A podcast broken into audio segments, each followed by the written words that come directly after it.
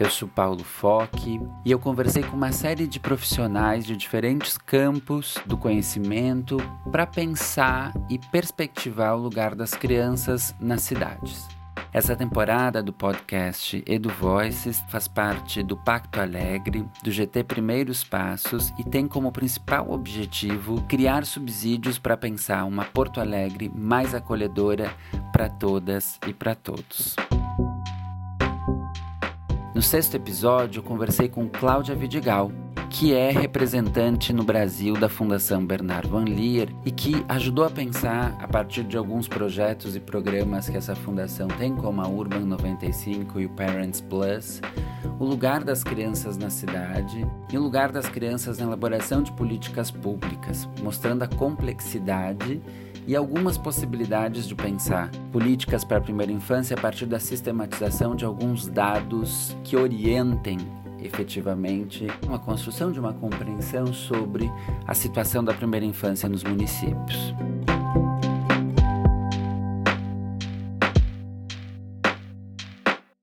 Muito bem, no episódio de hoje eu estou com a Cláudia Vidigal. Bem-vinda, Cláudia. Obrigado por ter aceito fazer essa conversa. Eu é que agradeço o convite, estou feliz de estar aqui.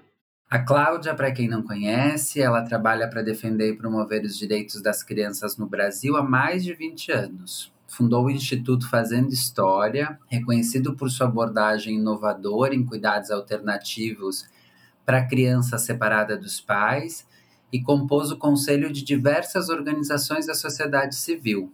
Também prestou assistência técnica a grandes empresas em investimento social e atuou como secretária nacional dos Direitos da Criança e presidente do Conselho Nacional dos Direitos da Criança. A Cláudia é mestre em psicologia social e atualmente atua na Fundação Bernard Van Leer, e seu papel na fundação envolve exatamente a identificação de oportunidades de colaboração nas estratégias Urban 95 e Parents Plus. Então, Cláudia, bem-vinda. E eu já vou começar te perguntando, pra, te convidando a falar para quem está nos escutando um pouco sobre a Fundação Bernard Van Leer, como é que ela se interessa por esses temas das crianças na cidade e do projeto Urban 95. Bem, acho importante dizer que a Fundação Bernard Van Leer, ela trabalha com primeira infância há mais de 70 anos é uma fundação antiga nesse tema, né? É uma das pioneiras no trabalho com primeira infância, reconhecer essa etapa da vida como uma etapa importantíssima, que hoje é reconhecida por, por quase todos nós, né? E todo mundo, cada vez mais evidências científicas no campo da, da neurociência, mas também da economia, também da psicologia, enfim. Então, acho que as evidências só cresceram, mas ah, é importante trazer esse papel de pioneirismo da fundação, porque ela também se sente responsável por um pioneirismo em estratégias. Quer dizer, a gente sabe que a gente precisa cuidar da qualidade da educação infantil, dos programas de saúde, de educação e assistência, mas como é que no campo filantrópico, com essa liberdade que se tem, quando se tem recursos, se tem um comprometimento com o tema da primeira infância, como é que a gente pode criar novas estratégias e novas frentes de atuação? Eu acho que eu já caminho para trazer um pouco dessa estratégia da Urban 95, que foi uma visão da fundação de falar, bom, é, nós temos os programas e serviços para a primeira infância, mas a gente tem uma comunidade toda. E como é que a comunidade no mundo se organiza e vai se organizar nas próximas décadas? É nas cidades. Então a gente vê aí a população cada vez mais urbana crescendo, né? A gente tem um ano é, em que a população urbana é maior do que a população é, das, das áreas rurais. A gente tem no Brasil mais de 85% da população em cidades. Então, acho que esses números vão nos dizendo que a gente precisa prestar atenção como é que as cidades tratam as crianças, como é que as cidades foram ou não planejadas para as crianças e para as crianças pequenas e para os seus cuidadores. E, e, na fundação, uma das questões que foi aparecendo é que se, se realmente, se a, se a, pessoa, a família, vive numa cidade incapaz de prover espaços de interações positivas, é, espaços é, que não sejam o tempo todo estressantes, como se a gente tivesse que sobreviver à cidade. Não, é aqui que as crianças estão nascendo, é aqui que elas estão vivendo nesse momento e é aqui que elas precisam encontrar boas oportunidades de desenvolvimento. Então, a Urban 95, ela, é, ela traz essa perspectiva, né, de, de convidar e chamar gestores públicos, principalmente, mas não só, né, a sociedade civil, o mundo acadêmico é, e as famílias e, e, e pessoas, os cidadãos em geral, para pensar que cidade é essa para nossas crianças. Como é que a gente pode ir transformando essa cidade cada vez mais uma cidade mais confortável, mais segura, mais lúdica né, para que a brincadeira não precise ser restrita a um parquinho ou um espaço definido para a criança, como se o resto de todos os outros espaços não fossem dela. Então, a ideia é que a, que a cidade sejam das crianças e que a gente possa pensar no espaço público como um espaço para as crianças pequenas e para os seus cuidadores. Tu já trouxe algum, alguns parâmetros bem interessantes para a gente pensar, né? E eu me lembro quando eu tomei conhecimento desse programa da Urban 95, achei muito interessante o nome, né? Porque os 95 tem a ver com um tamanho médio de crianças, né? De 95 centímetros. Eu fui professor de criança por mais de uma década e fiz pesquisa com crianças sobre crianças. E na minha pesquisa de mestrado, que é sobre bebês de 4 a 14 meses, a gente tem que se horizontalizar para olhar o mundo na ótica deles, né? E foi muito interessante na escola que eu fiz a pesquisa que quando a gente se deu conta desse dessa altura dos bebês e como é que eles enxergam o mundo a partir dali, o como a gente foi dentro da escola fazendo uma série de mobilizações do que do que tem disponível, do que que acontece nessa altura deles, o que, que a gente pode oferecer, o que, que a gente precisa tirar para garantir a segurança deles, né? Então, eu, eu gostei muito do nome, assim, foi uma coisa que eu disse que sacada interessante. E é mesmo, né? Porque eu acho que é um, é um convite para um exercício de empatia, de se colocar no lugar de uma criança, né? De idade média de 3 anos, dos seus 95 centímetros. Como é que ela experiencia a cidade?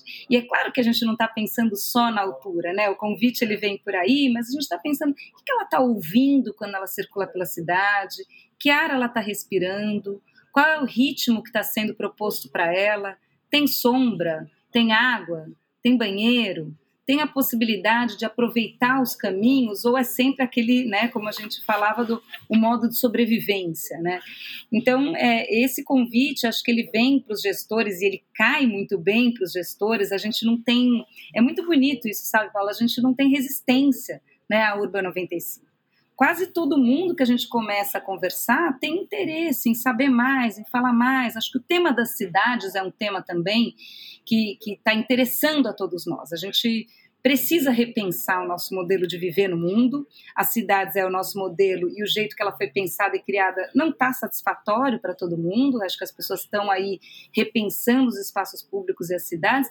Então a gente junta dois temas muito, muito inovadores, muito quentes da nossa sociedade. Né? E acho que tem um terceiro tema que está se juntando aí à Agenda Urbana 95 a partir do tema da cidade, que é a questão, é, que são as questões da, das mudanças climáticas, é, né, do, todas essas, essas alterações no mundo a partir das mudanças climáticas que impactam as cidades, algumas muito mais, as famílias mais vulneráveis.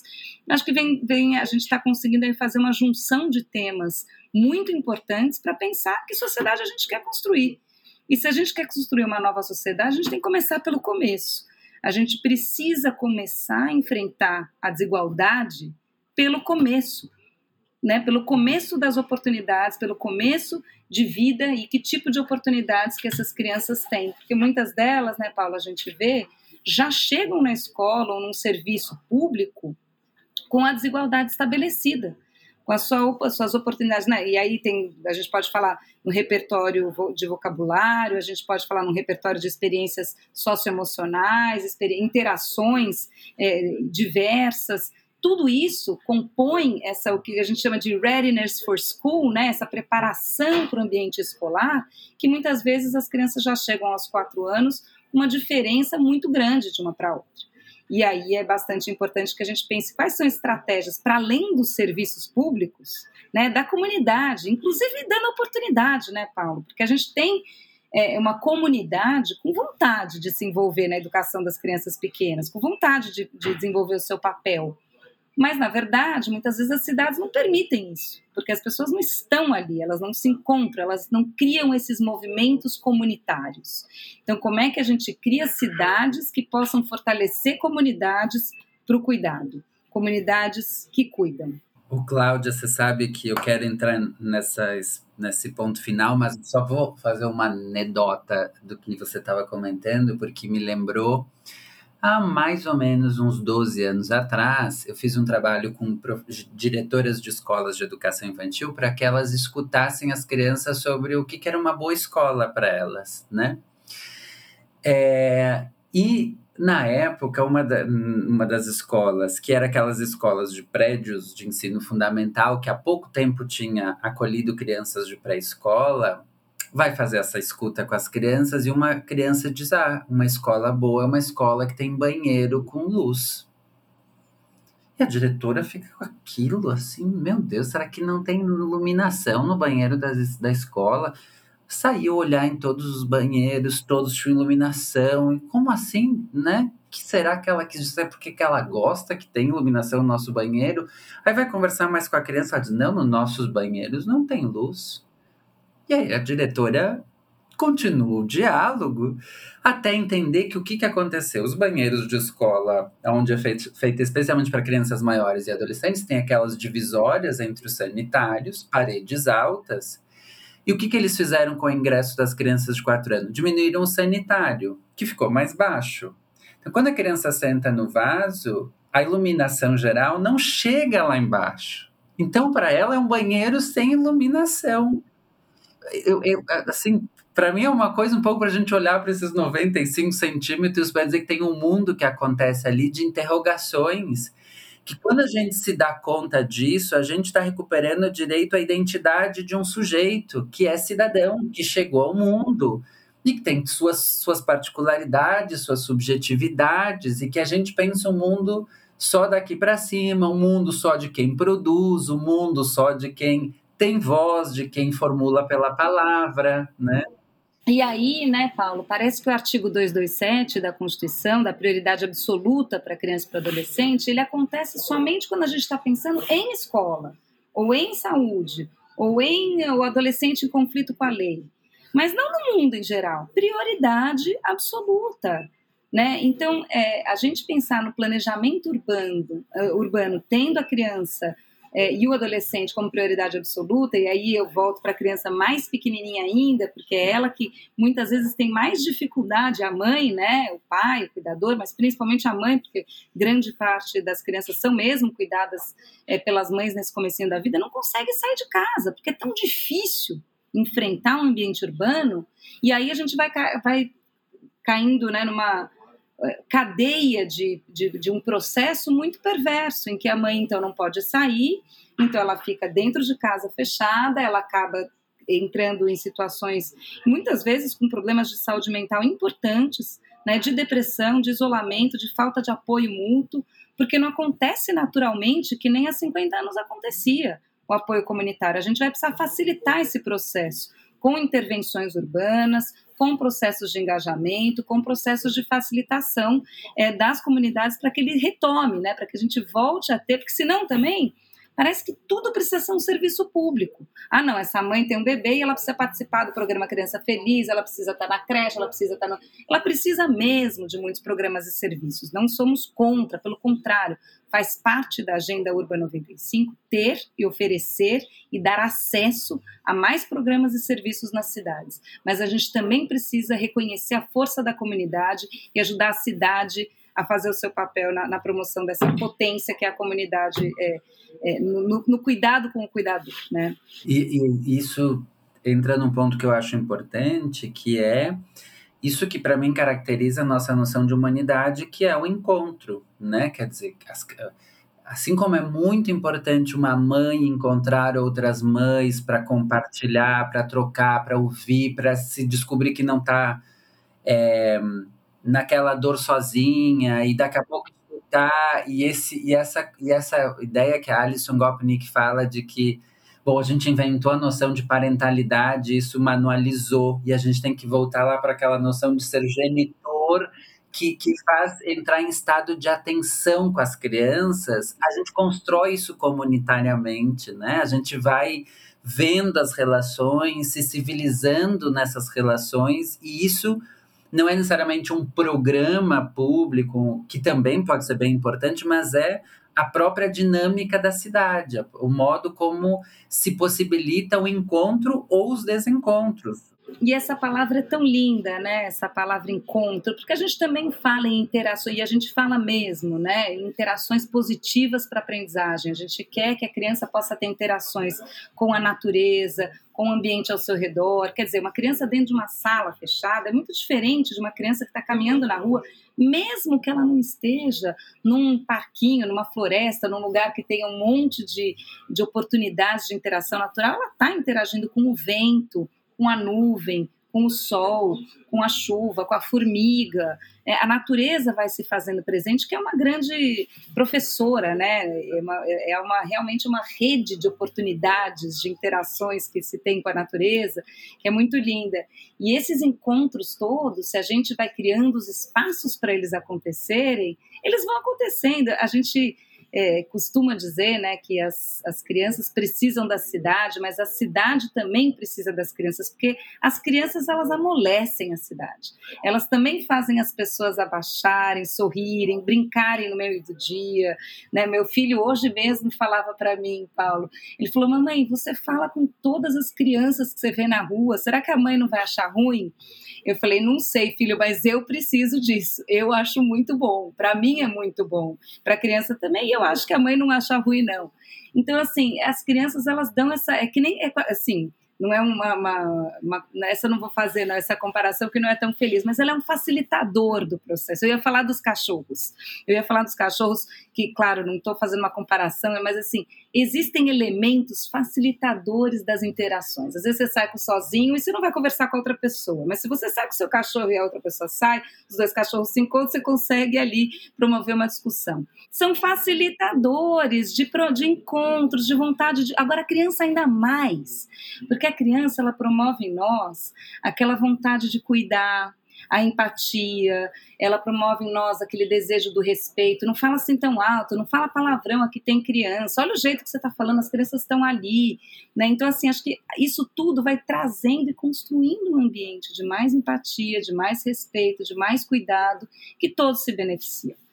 Eu acho que quando a gente, por exemplo, uma família, um cuidador, os cuidadores estão com o seu filho, encontram outros cuidadores com seus filhos, tem uma oportunidade muito importante de dizer: olha esse, esse jeito de se civilizar com a criança, né?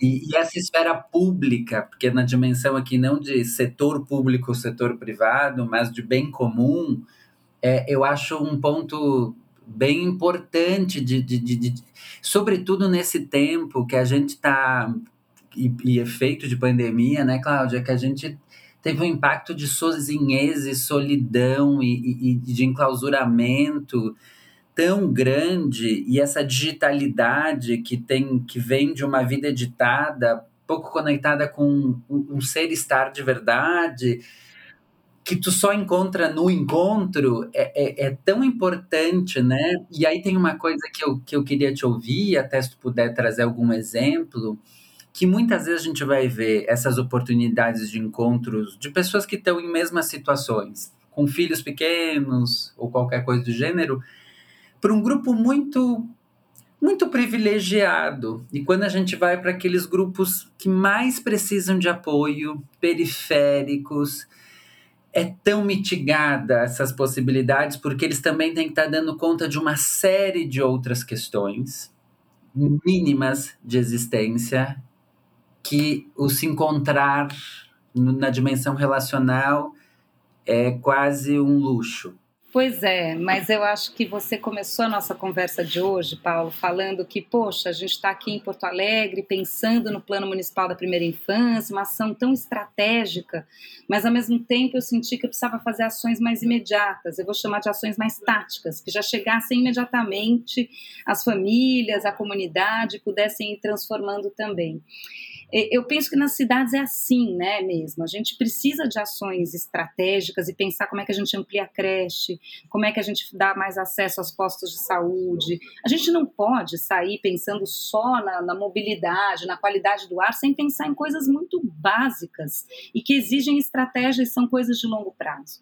Então, hoje, a Agenda Urbana 95 ela tem é, um duplo pilar, um pilar estratégico de construção de plano municipal de primeira infância, política municipal de primeira infância, contemplando os serviços básicos de educação, saúde e assistência como prioritários, pensando na utilização, no acesso a esses serviços. Quer dizer, a gente não pode só ter o serviço, a gente tem que pensar onde ele está, quem está conseguindo acessar, qual é a facilidade ou dificuldade para o acesso. E a gente também vai fazendo ações táticas que vão dando um tom para a cidade. Né? Você ter praças, parques, espaços de encontro e dizendo, a cidade dizendo de diversas formas que as crianças pequenas são importantes, que os seus cuidadores são importantes, é uma mensagem muito importante para a comunidade como um todo, para a população como um todo. Né? Então, tem campanhas, desde que a gente trabalha hoje nas cidades urbanas, então sempre o plano municipal, essa coisa mais estratégica, está em todas as nossas agendas.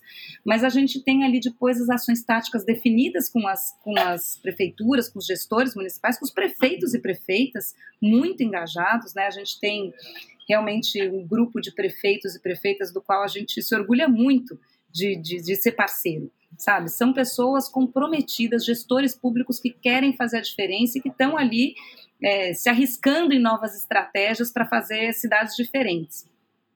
E aí a gente vai definindo, Paula, a gente vai definindo quais são ações que a gente pode fazer. Quando a gente tem, quando a gente fala do, da Urban 95, a gente tem alguns pilares que eu queria trazer aqui para você.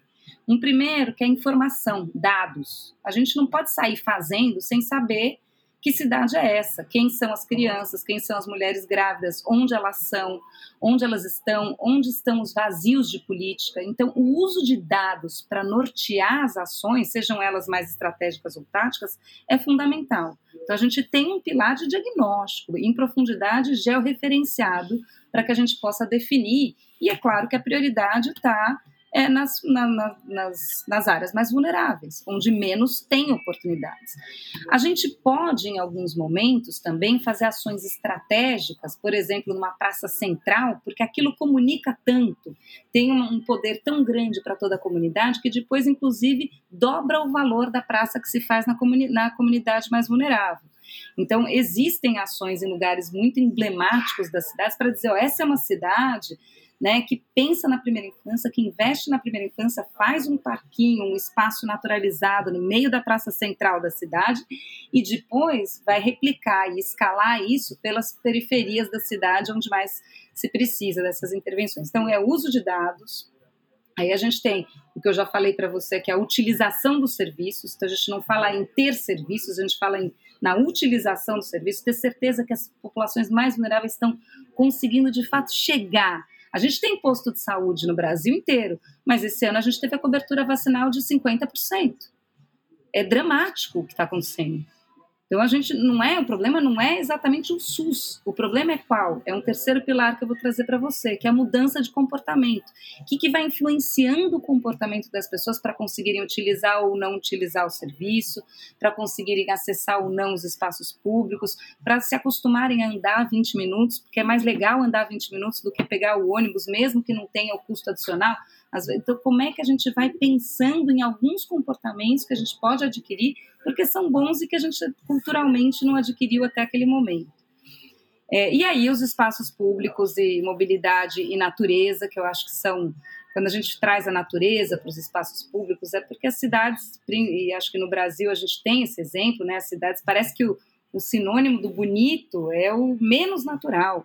E eu acho que a gente está num processo de reversão dessa visão nesses últimos cinco anos e que está crescendo, e a Urba 95 quer fazer parte desse processo, fazendo mais espaços naturalizados, aproveitando a geografia local, aproveitando os elementos naturais. Então, os nossos parquinhos hoje, os nossos parques, são o que a gente chama de parques naturalizados, que usam bambu, usam folha seca, usam serragem, usam madeira, que acho que muitos já estão usando e que são espaços em que o simbólico tem espaço para acontecer, não precisa ser só brincadeiras de movimento, escorregador, gira-gira, trepa-trepa. Não, pode ser uma casinha, uma casinha escondidinha, uma outra, uma ponte que cruza um rio, que tem uma vala, né? oferecer uma certa dose de risco, é, ainda que um risco mais percebido do que um risco real, para a criança poder se sentir ali o tempo todo autônoma, exploradora, curiosa, né, enfrentando o mundo e aprendendo com o mundo.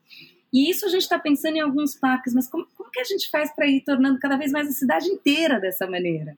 Né? A cidade inteira mais convidativa para interação dentro de um ponto de ônibus que pode ter uma música, pode contar uma história, pode ter um podcast, pode ter, enfim, informações sobre os bichos da Mata Atlântica e aquilo tudo não é só um informativo sobre bichos da Mata Atlântica, é um convite para encontros, para interação, para a possibilidade daqueles momentos no espaço urbano serem momentos de crescimento, de desenvolvimento, né, de, de, de, bo, de, bons, de bons momentos, né? Ô, Cláudia, acho que tu trouxe aqui um, um roteiro metodológico de trabalho. achei maravilhoso. É, já fiz grandes anotações aqui, deu um monte de insights. Eu queria saber se tu teria para compartilhar algumas experiências que tu diz, olha, essa experiência é tão interessante por isso, é, algum no Brasil ou fora do Brasil? Olha, é, a gente pode falar de fora do Brasil, mas eu queria falar do nosso Brasilzão, porque tem tanta coisa linda acontecendo aqui, sabe? É, então, assim, São Paulo, por exemplo, que é uma cidade muito difícil, né? Muito complexa, muito grande, muito cinza, muito dura. São Paulo, a gente investiu muito em dois eixos. Um é o plano municipal da primeira infância, ele foi construído de forma muito participativa. Então, hoje, são Paulo, que consegue fazer boas entregas em termos de política pública, tem um plano municipal muito bem estabelecido e uma série de entregas planejadas para a primeira infância no, no, no, na cidade. Então, assim, eu acho que São Paulo está no caminho certo. É difícil alterar a cidade inteira, uma cultura paulistana, mas, poxa, temos, estamos num caminho estratégico aqui. E São Paulo fez uma coisa muito bonita, em parceria com a Rede Nossa São Paulo, né, com, a, com apoio da Fundação também, que foi o mapa da desigualdade da primeira infância. Vamos olhar para essa cidade e ter muita clareza quais são os 10 territórios mais vulneráveis para quem nasce aqui em São Paulo, e esses dados vão orientar a política municipal para novos programas, novos serviços, novas redes de mobilidade. É, então, assim, o município é, acolheu esses dados, essa pesquisa que foi feita em bastante é, acuidade, né? Acho que foi uma pesquisa bem profunda, um diagnóstico profundo de dados que falou, olha, esses territórios merecem atenção. Então hoje tem aí a política dos territórios educadores, ainda mais no papel do que na prática, é, de, de construir intervenções, mas eu me preocupo menos com as intervenções urbanas nesses territórios e mais com a cidade estar tá bem informada que esses são os 10 territórios mais vulneráveis e que quando eles forem pensar na creche próxima que vão construir, estão olhando para isso. E estão mesmo, porque está ali nas secretarias. Então, aqui a gente tem um exemplo de uso de dados. Se você chegar no Recife, que é uma, uma cidade mais da. Né, do, do, do, o, o, o, pernambucano ele tem essa pegada de, de se jogar no mundo, de, de, ter uma autoestima muito linda, de falar nós vamos fazer, nós vamos fazer acontecer, porque aqui com a gente não tem tempo feio e nós vamos. E eu vi isso acontecendo no Recife, né? O Recife a gente tem muitas intervenções urbanas de diversas formas é, da primeira infância, que também é, são acompanhadas do pilar estratégico. Mas hoje, por exemplo, a gente tem um trabalho de acupuntura urbana ali a partir do Compaz, né, liderado pelo secretário Murilo Cavalcante. O, o, o Compaz ele é um centro que ele era principalmente pensado para os jovens, mas ele foi com essa todo esse advocacy interno da importância da primeira infância que foi circulando por todas as secretarias, foram diversos cursos, formações, seminários, de repente todos os secretários compraram essa ideia e o prefeito também, tanto o prefeito Geraldo Júlio anterior quanto o prefeito João Campos. Então hoje você tem uma, secretários que estão comprometidos com a primeira infância e você já tem essa visão de que a primeira infância não é serviços para a primeira infância. A primeira infância é uma etapa da vida e que tudo que a gente fizer na cidade pode ter sua contribuição com essa etapa da vida. Então, os compais, que são primeiramente pensados como é, equipamentos para enfrentar a situação de violência dos jovens, eles viraram pontos de acupuntura que vão se expandindo para trazer cada vez mais as famílias, os bebês, as crianças pequenas, para os arredores. Então, a gente fez intervenções nos arredores do compás, o processo de formação para que o compás estivesse. Porque, veja, você vai ter um, um, lugar que tem um monte de jovens, de 16, 17, 18 anos, 22. O que, que acontece se você começar a levar bebês para esse lugar? Você amacia esse lugar, ele fica mais cuidadoso, ele fica melhor, ele é melhor para todo mundo. Então, os compais no Recife são um grande exemplo de, de acupunturas urbanas a partir dos bebês e dos seus cuidadores que vão transformando a região como se fosse um raio, assim, né? Faz aqui a agulhinha e vai transformando ali.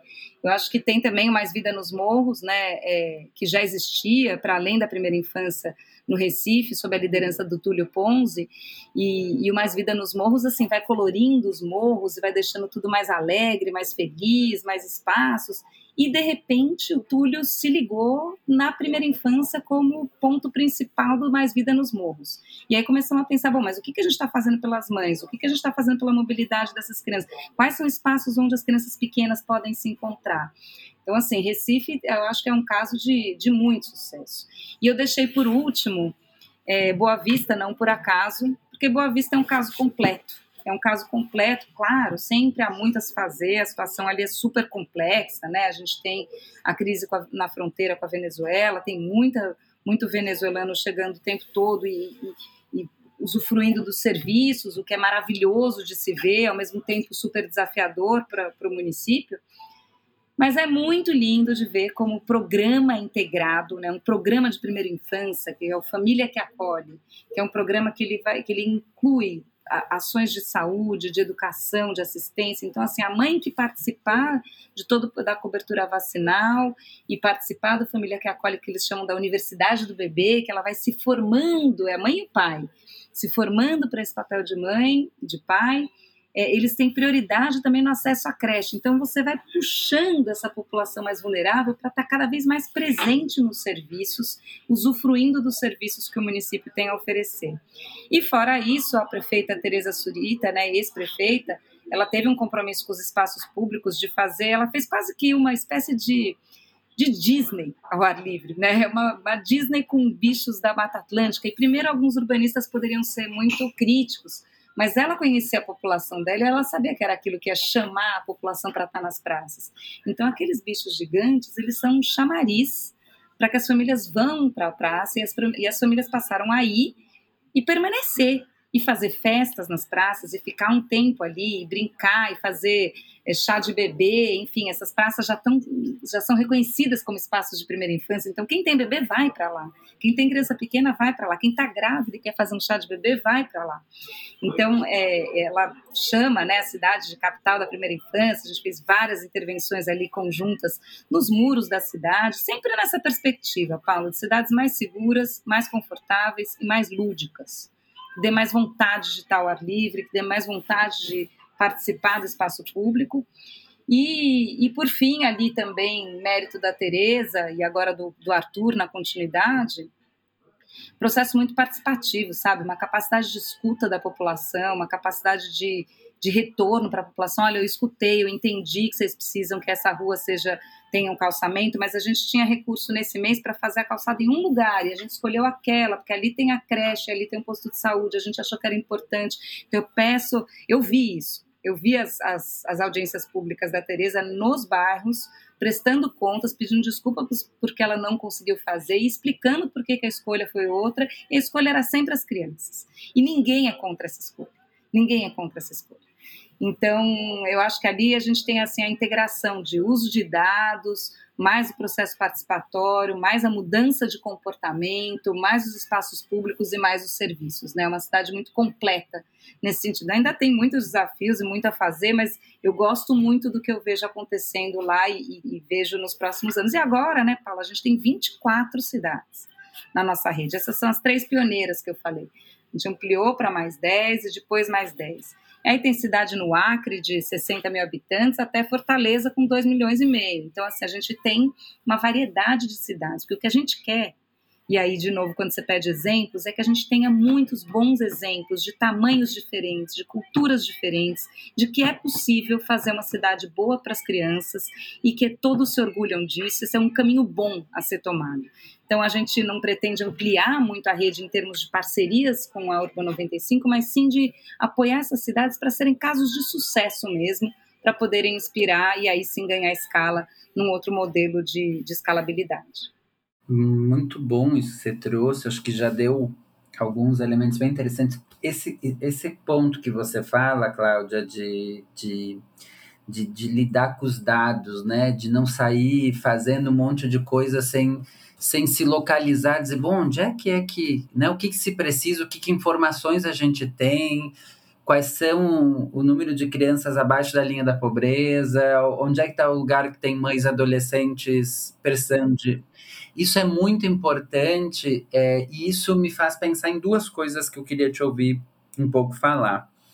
Um é sobre o grande desafio da intersetorialidade, assim, porque tudo isso que você for, foi falando, eu fiquei pensando, bom, aqui a gente dialoga a educação, aqui a gente dialoga a saúde, com a assistência social, com o setor de planejamento e urbanismo, enfim, vai passando por, por vários desafios e eu em todas as conversas que eu tenho tido aqui para essa temporada, é, essa é uma palavra que tem ficado como, é um tag central, assim, como dar conta, é um, é um, é um caminho a intersetorialidade para a primeira infância. Que desafios e que possibilidades temos para pensar aí? Olha, eu vou te falar um negócio. Eu, eu, eu acho que se tem um caminho para a intersetorialidade acontecer mesmo, ele é no território não, no, eu trabalhei né, no, no, governo federal, então eu fiz parte do comitê intersetorial de primeira infância, dos ministérios. Ali, a intersetorialidade era uma utopia, era uma coisa distante. O que, que nós vamos fazer? Como é que nós vamos fazer? Agora, no território, a criança está ali, o território está ali, a creche está ali. A creche pode ser um veículo para ampliar a vacinação. É, é, o, é o, né, o maior talvez esse, acho que o maior ícone para mim de intersetorialidade óbvia é assim como a educação pode favorecer a vacinação. Tão simples, mas as coisas mais importantes, né? Assim, não dá para pensar em seguir o jogo sem olhar para esses índices de vacinação que a gente tem agora. E quem é que ajuda? É a educação, que é onde a família está lá, todo dia, chegando diariamente. Então, assim, eu, eu acho que é, é sempre um desafio mas não precisa ser um bicho de sete cabeças, porque as pessoas existem, elas estão lá, elas se conhecem, elas se falam, o território está lá, a criança existe, é concreto. Então, para mim, os municípios, eles são o lugar onde a intersetorialidade é, tende a ser bem sucedida, onde ela pode, deve e vai ser bem sucedida. Né? E aí, acho que em termos de arranjos institucionais, a gente tem visto os comitês de primeira infância funcionarem, alguns quando ficam muito institucionais, né, aquela coisa muito assim, um decreto faz a, o comitê e acabou. Não. E põe as pessoas que era a primeira pessoa que veio na cabeça, ou põe todos os secretários para dizer que o comitê é importante. Não. Tem que ser a pessoa que de fato vai se responsabilizar por essa causa, né, por essa questão dentro da educação, dentro da. que vai que está interessado nessa intersetorialidade. Então, a composição desse comitê intersetorial para que as coisas sejam rápidas e, a, e, a, e aconteçam rapidamente, eu acho que é fundamental. Agora, esse, esse comitê, ele funciona quando ele é altamente patrocinado pelo prefeito, pela prefeita tem que ter uma carta verde da prefeita, do gestor público, dizendo: eu quero que isso aqui funcione, vocês precisam fazer isso aqui andar, eu quero olhar isso aqui, me contem, eu quero que vocês façam uma apresentação conjunta, eu quero que a gente veja, porque a intersetorialidade, apesar dela ser um desafio, ela é uma grande oportunidade para o gestor público de economia financeira. Sabe, a gente tem como fazer coisas mais eficientes se a gente se apoia, se a gente se ajuda, se a gente colabora entre as áreas. Então, é, tem muito, assim, você pensar numa escola, uma coisa é o urbanista ir lá e desenhar a escola e acabou, o arquiteto. Outra coisa é o pedagogo chegar e falar, oh, eu preciso que tenham mais espaços naturais, esses pátios internos eu quero assim. Você sente e faz essa conversa comum, aí ele vem e mostra o projeto. É muito mais fácil do que depois ficar remendando um espaço que o arquiteto, que é excelente arquiteto, para outras coisas, onde ele tinha experiência, e não está sabendo tudo da pedagogia e da psicologia e da, dessa nova visão de que a gente quer mais espaços abertos e educação mais aberta, com espaços verdes e tudo mais. Isso é novo mas que tem gente que já chegou mais à frente. Então, se a gente está na mesa ali discutindo e trocando, é, é, um, é, é muito menos um peso e muito mais uma grande oportunidade para o gestor público. E eu acho que os, os, grandes líderes aí que a gente está acompanhando, né? Eu vou falar aqui da Raquel Lira, eu tenho prefeitas mulheres maravilhosas na nossa rede, a Raquel Lira de Caruaru, a Paula Santos lá de Pelotas. É, e em Fortaleza a gente tinha o ex-prefeito Roberto Cláudio com a Carol Bezerra, incrível, né? Uma mulher incrível que ela conseguiu construir naquela cidade. E agora o prefeito Sato continuando. Então, assim, por exemplo, também essa coisa da continuidade, né? É, esses comitês, por que, que precisa do decreto e da institucionalidade? Porque aí ele continua. Aí o comitê ele é, ele vai para além daquele governo, não é um grupo de trabalho. É um comitê intersetorial de primeira infância que responde às demandas e que aí vai avançando. E eu acho que também é uma coisa que a gente vem aprendendo que é, é sobre a intersetorialidade é que é muito legal uma cidade ver como outra cidade trabalha. Porque as cidades, as, as, o mundo é tão difícil né, para o gestor público em vários momentos que às vezes eles estão tão presos ali no não consigo, não consigo. E aí, ah, aqui as coisas não andam, a coisa não vai.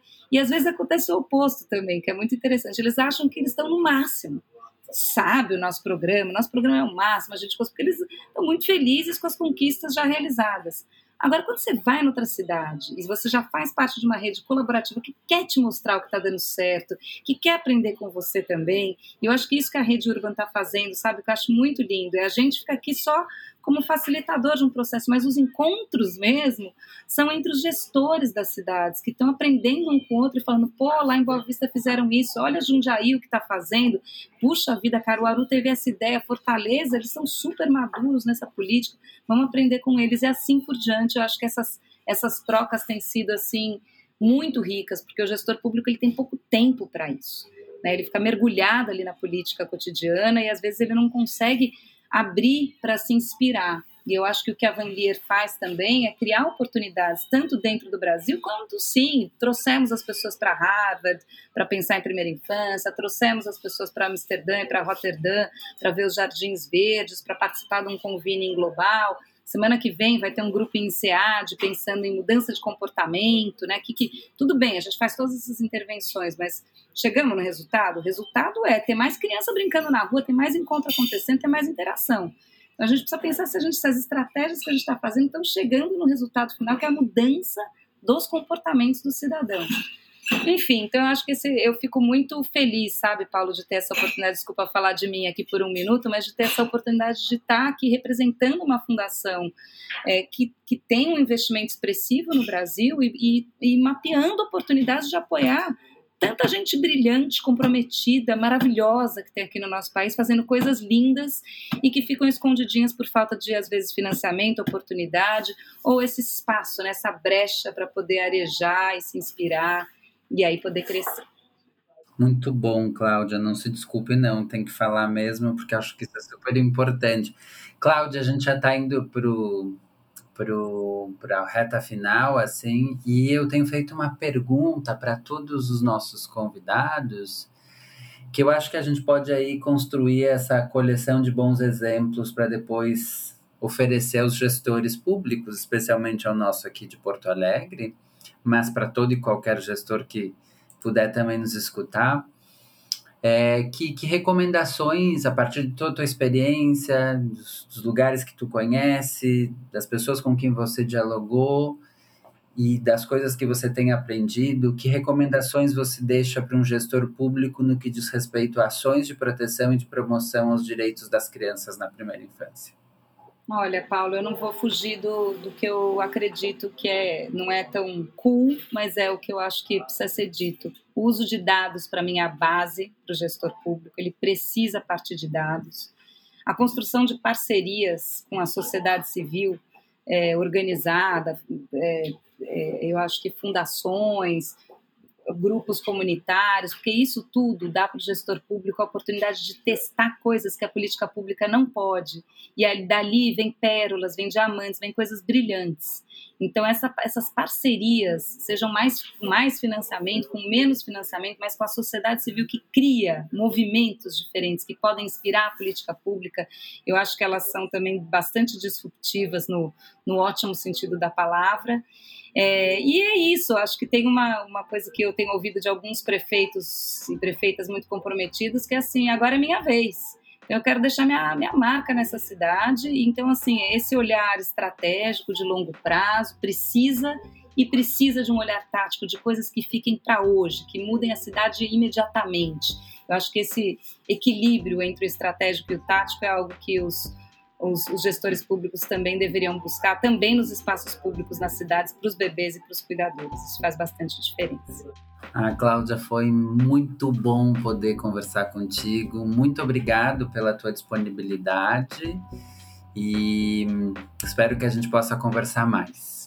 Também, Paulo, brigadíssima, sucesso na sua empreitada, parabéns pelo movimento, pela articulação com tanta gente é, diferente, interessante, que traz perspectivas diferentes. Estou louca para ver o programa e para poder participar como ouvinte também do programa, escutando meus colegas, amigos e os outros especialistas com quem você conversou. Sucesso para vocês! Obrigado. O The Voices é uma produção do Instituto para Inovação e Educação de Homicídios. Essa temporada também está vinculada ao Pacto Alegre com o GT Primeiros Passos. Este e outros episódios você encontra no Spotify, Apple Podcast ou no seu agregador preferido. A produção sonora é do Gabriel Tassinari, eu sou o Paulo Foque e a gente se vê em breve.